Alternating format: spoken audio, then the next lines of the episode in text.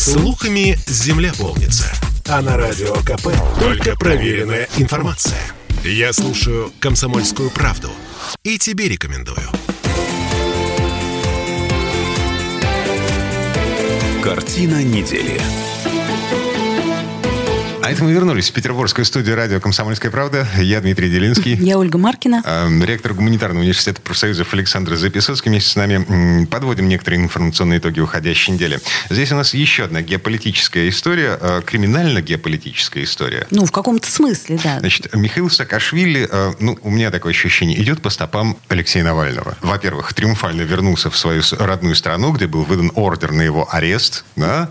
А во-вторых, ну, предсказуемо попал за решетку. Сидит героически сидит. На этом сходство заканчивается. Вам симпатичен Саакашвили? Я, нет, оба мне не симпатичны и сильно не симпатичны, но я думаю, что Навального заслали в Россию совершенно с провокационной целью, и, скорее всего, ему объяснили, что для него это чрезвычайно выгодный ход, что он станет героем, что под давлением Запада его выпустят. А вам не кажется, премию что... мира дадут. Да, да. Премию мира ему дадут, Ну, еще чего-нибудь там дадут. да.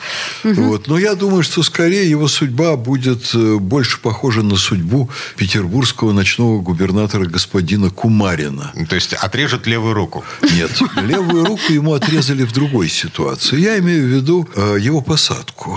Вот что у него будут перспективы выхода из мест заключения, ну, примерно близкие к перспективам господина Кумарина, который, похоже, выйдет совсем не скоро, если выйдет, безусловно, потому что он человек больной. Ну, Но- хорошо. Да, с- Оставим в покое Навального с Пожалуйста. Кумариным. Пусть они себе А там... что А касается Саакашвили? Саакашвили, вы знаете, для меня вообще это необъяснимо. Я бы даже подумал бы, что он сошел с ума. Говорят, что... он употребляет разные вещества. Галст- Галстуки. Это Кроме точно, галстуков, говорят. Питается что он вообще такой вот немножко фрик, и как бы ему необходимо постоянное внимание. А тут позабыли, кто такой, э, так сказать, э, Мишико, да, или как бишь его. Вот мне сложно себе представить, чтобы Запад ему сказал, ты езжай туда, а мы тебя выручим. Вот он же сделал громадную аферу, провернул, когда он напал на соседние страны, которые от него уже практически отделились, и при этом фактически санкционировал убийство российских миротворцев, которые реально погибли. 2008 Да, эм, Южная оказалось, Осетия, да. оказалось, что он, ну, якобы неправильно понял Кандализу Райс. Он понял так, что Кандализа Райс ему будет помогать в борьбе с Россией. А в результате, э, я очень жалею, почему, э, так сказать, наши не довели это дело до конца, но у России была совершенно реальная возможность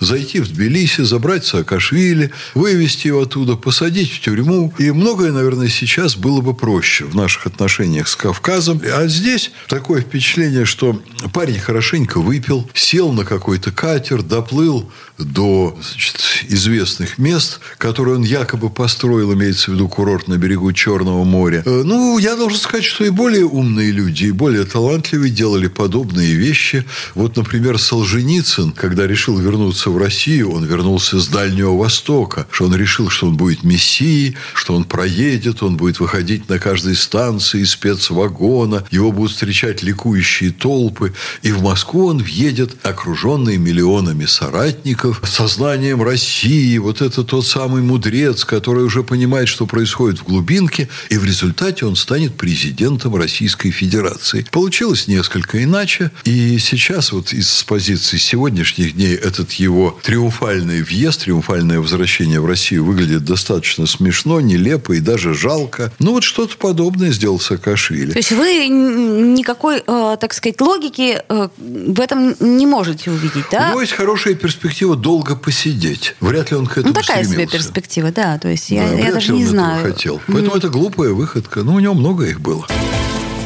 Картина недели.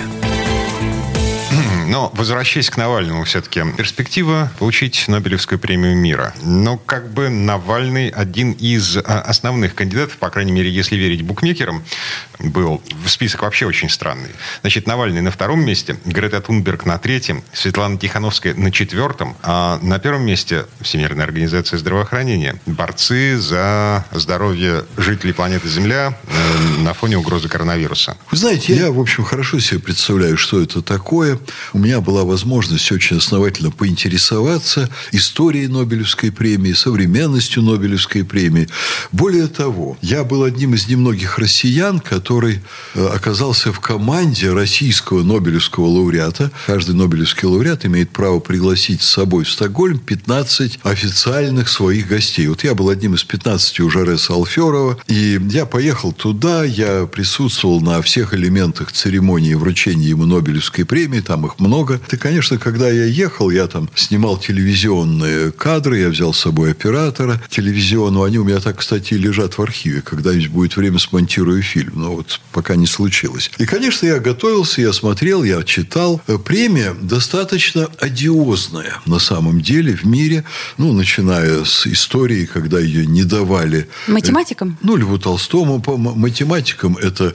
Э, личная история. Да, это личная история, конечно, учредителя премии. Она, эта премия, конечно, на сегодня самая престижная в мире благодаря некоторым вещам, которые, ну, скажем так, формируют бренд. Во-первых, тут это большая очень история сама по себе. Это одна из старейших премий. Это премия с огромным призовым фондом, который формируется зачастую, ну, мягко говоря, сейчас сомнительным способом. Ну, слушайте, Альфред Нобель заработал деньги на бакинской нефти. Да, да, он вот. заработал. И на производстве. Ну, там не только нефть была, но угу. сейчас это очень часто деньги американских и японских корпораций, которые, это, в общем, известная вещь, по крайней мере, такие подозрения витают в адрес Нобелевского фонда, что наибольшее количество нобелевских лауреатов японцев и американцев связано с тем, что крупные корпорации этих стран загоняют деньги через большое количество промежуточных фирм Нобелевскому комитету, угу. помогая сформировать фонд, э, поддерживать вот благосостояние, выплаты больших премий. Но огромная сумма премий – это сам по себе фактор, обеспечивающий ей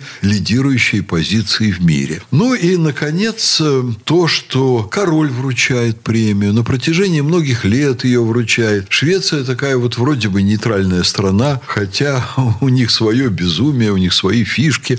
Нобелевская премия – это фантастически антироссийская премия. Вот всегда, когда они имеют шансы легнуть Россию, они стараются эти шансы не упустить. И чтобы коммунист Алферов получил Нобелевскую премию, надо было научному сообществу физиков, мировому сообществу, невероятные хитрости применять и заниматься невероятными интригами. И если бы Алферов не был безумно популярен во всем мире и не был признан, и несколько раз его не обходила бы незаслуженно Нобелевская премия, он ее вообще мог там получить раза три за предыдущие циклы выдвижения. Если бы не все это, вот подчеркиваю, не интриги международного физического сообщества в первую очередь, он бы черта с два ее получил. А интрига там была очень простая. Выдвинули двух американцев, но расклад был такой, что выдать премию двум американцам я думаю, хорошенько, так сказать, ну, проплаченным корпорациями, было совершенно невозможно, не дав премию Алферову. Потому что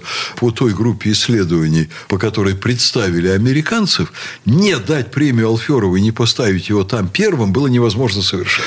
Премия одиозная. Ее дают, э, вот, особенно в целом ряде разделов, ну, в физике, и то это сказывается, понимаете? А что уж говорить там, допустим, о литературе, о премии мира. Ну, там самым ястребом, э, которые наибольшее количество войн в мире там развязывали за время там своего функционирования большой политики, давали Нобелевские премии мира. Ну, ну а так сказать? ли сейчас престижна Нобелевская премия в принципе? Вот, например, только что вручили премию по литературе. Вот вы знаете, э, а, автора, которому вручили? Нет, не знаю. И никто его не знает. Да. И более того, мы не можем вспомнить и прошлые, э, ну вот кроме Алексеевич, которая тогда цепанулась. Ну, слушайте, погодите, Архан Памук. Ну, чем, Арх... чем мне... Архан Памук это очень давно было.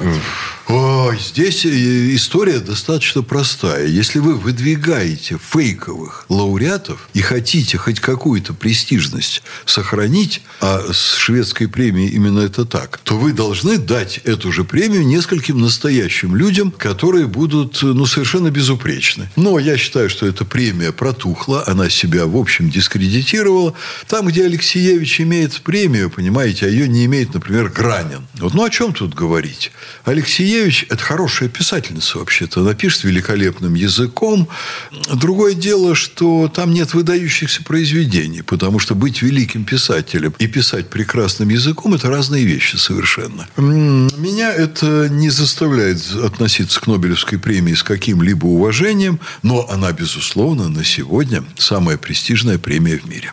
Эм, ну, в общем, поживем, увидим. Через 50 лет, по-моему, рассекречивает Нобелевский комитет списки номинантов. Ну, такое у них есть правило. Да очень, кому это очень интересно, интересно, Дмитрий? Ну, на самом деле, ну, правда Ну, ну кому? Да. Ну, мы хотим через 50 лет именно это узнать. Вот я бы хотел через 50 лет знать, как мои внуки будут жить, понимаете?